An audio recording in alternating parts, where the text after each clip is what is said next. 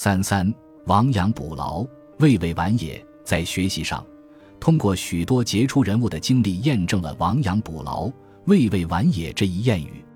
如果一个人决定学习，那么即使他年事已高，也会取得很大成就。亨利爵士在知天命后才开始研究自然科学，斯科特四十多岁时还没有成名，薄伽丘在三十五岁时才从事文学创作，阿尔菲研究希腊语时已经四十六岁。富兰克林五十岁后才全身心投入自然哲学，詹姆斯·瓦特四十岁才在格拉斯哥学习德语、法语和意大利语，托马斯·斯科特博士五十六岁开始学习希伯来语，罗伯特·霍尔晚年开始学习意大利语，汉德尔四十六岁才发表了其巨著。无数的事例表明，年龄并不影响人们的学习和成就，只有那些没有毅力的懒虫才会说现在学习为时已晚。推动和领导世界的，并不是那些天才，而是那些坚韧不拔、不知疲倦、持之以恒的人。尽管有些人天生聪明，但这并不意味着天资就决定了人们将来的成就。与其说天资是一种智慧的活力，还不如说它有时是一种智慧的病态。那些神童长大后有多少成为伟大的人了？成绩最优秀的学生后来又到哪儿去了？追踪他们人生的足迹，我们经常发现，那些小时候调皮捣蛋的笨学生，长大后反而超越了神童。聪明的小孩往往比其他小孩更容易得到奖赏，但这种奖励对他们来说不一定是好事。因此，我们应该称道的是刻苦的努力和坚韧的毅力。我们应该鼓励那些资质的较差却事事尽力而为的孩子。有数不胜数的关于小时候愚笨、长大后成才的例子。皮埃托·迪考托纳小时候由于太笨，因此被叫做傻蛋。后来通过努力，他成为伟大的画家。托马斯·战地在幼年时常常被称为笨瓜，但经过勤奋努力，他终于获得了最高的荣誉。牛顿小时候是全班的倒数第二，还常常遭到一个优等生的欺负。但这个笨孩子却勇敢回击，并且从那以后下定决心勤奋学习，决定要成为一名优秀生来征服对手。功夫不负有心人，他终于如愿以偿。另外，最伟大的神学家在小时候也并不是神童。艾萨克·拜罗小时候的脾气很不好，总是争强好胜，同学们因此很不喜欢他。在他成为学者后，因其狭隘和懒惰，依然不讨人喜欢。他将自己的所有缺点都归咎于父亲的一句话。他的父亲曾说：“如果少了一个孩子能使上帝高兴的话，我但愿这个孩子是艾萨克·拜罗，因为艾萨克·拜罗最没有希望。”孩提时代的亚当·克拉克力气很大，能滚动石磨，但父亲认为他是可怜的傻瓜。著名的凯莫斯博士和科克博士小时候在圣安德福教会学校上学时，被人们认为既愚蠢又淘气。他们的老师一怒之下，开除了这两个无可救药的笨蛋。谢里丹小时候几乎没表现出任何才能。当他的母亲在向老师介绍儿子时，甚至也称其为一个无可救药的笨蛋。瓦尔特斯·特在爱丁堡大学上学时，戴勒尔教授当着同学的面宣称他以前如何之笨，今后也绝不会更聪明。当凯勒顿被退学回家时，大家认为他是不会有任何成绩的孩子。彭斯曾是一个缺乏才艺的小孩，只擅长体育运动。歌德史密斯把自己称为一株迟迟不开花的植物。阿尔菲离开大学时，并不比他进校时聪明多少。在跑遍了半个欧洲后，才开始从事那项后来使他闻名于世的研究。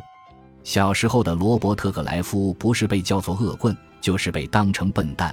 他总是精力充沛。招惹是非，家人很高兴地把他送到马德拉斯，他后来便于此建立起英国在印度的统治基础。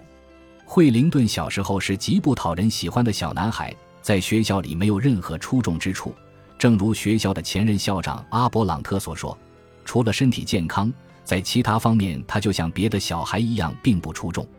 尤里塞斯·格兰特是美国联邦军总司令，在他小的时候。母亲称其为无用的格兰特，因为格兰特在小时候既不机灵又不讨人喜欢。李将军的最出色的中尉斯蒂杰克逊年轻时以迟钝而出名，然而到西点军校后，他却凭着非凡的坚毅和忍耐备受瞩目。假如接受了一项任务，在没有完成时，他是绝不离开的。而对于自己没有完全掌握的知识来说，他从来不会不懂装懂。不断重复。他的一个朋友写道：“当老师要他回答当天背诵的问题时，他总是回答说：‘我还没有看呢，我一直忙着复习昨天和前天的背诵内容。’结果他以全班七十人中的第十七名的成绩毕业，提高了五十三名。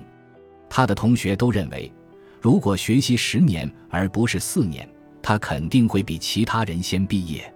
著名的慈善家约翰霍华德是另一个杰出的笨人，在七年的中学里，他几乎没学到任何东西。年轻时的史蒂芬逊仅仅以投掷、摔跤术以及对工作的专注而出名。著名的亨弗利爵士在年少时并不比别的孩子聪明，后来他的老师卡顿博士曾说，和他在一起的时候。我并未发现他的才华，尽管他是因为才华才如此著名。瓦特也是一位笨学生，尽管有人说他是神童，他的成功主要归功于他的坚韧和执着。正是由于这些品质，加上他的细心及好奇心，他终于发明了蒸汽机。阿诺德博士对于儿童问题的论断也同样适用于成年人。他认为，两个人的本质区别不仅在于才华，更在于精神。假如智力较差的人有意志和专注力，不久他就一定能超越他聪明的同伴，最终赢得胜利。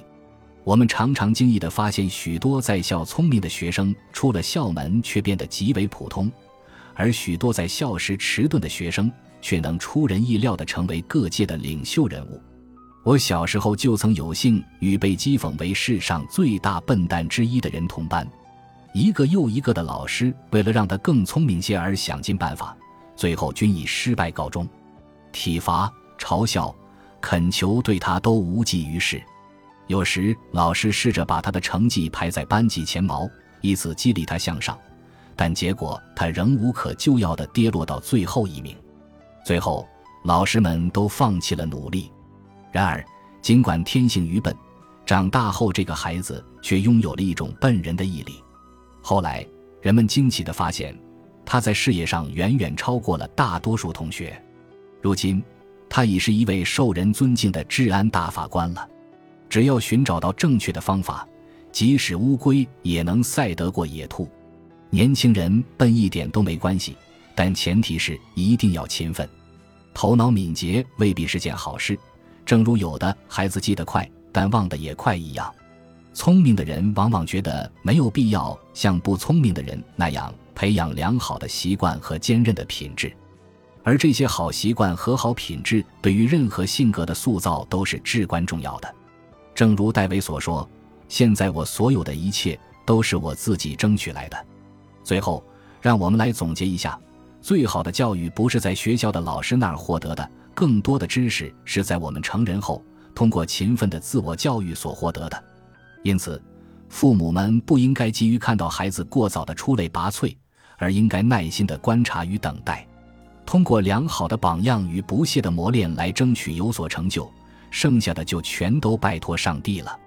要让孩子们明白，应趁年轻的时候自由的锻炼其体能，拥有强壮的体魄，走上自我教育之路，耐心的培养良好的习惯和坚韧的品质。具备了这些良好的品质。他们就会精力充沛，为日后有所成就奠定扎实的基础。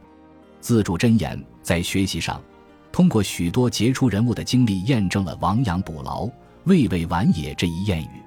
如果一个人决定学习，那么即使他年事已高，也会取得很大成就。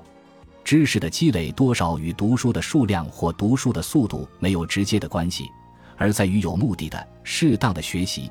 在于学习某一学科时的思想专注程度，在于整个思维运动体系能遵循连续的原则。